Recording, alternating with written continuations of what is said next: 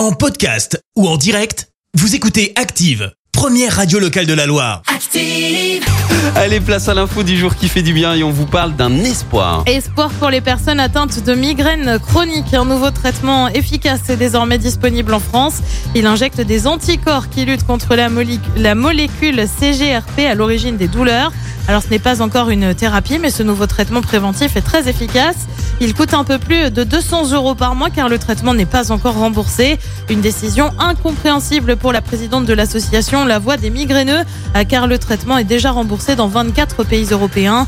Près d'un Français sur cinq souffre de migraine. Près d'un milliard de personnes à travers le monde en sont atteintes. Merci. Vous avez écouté Active Radio, la première radio locale de la Loire. Active.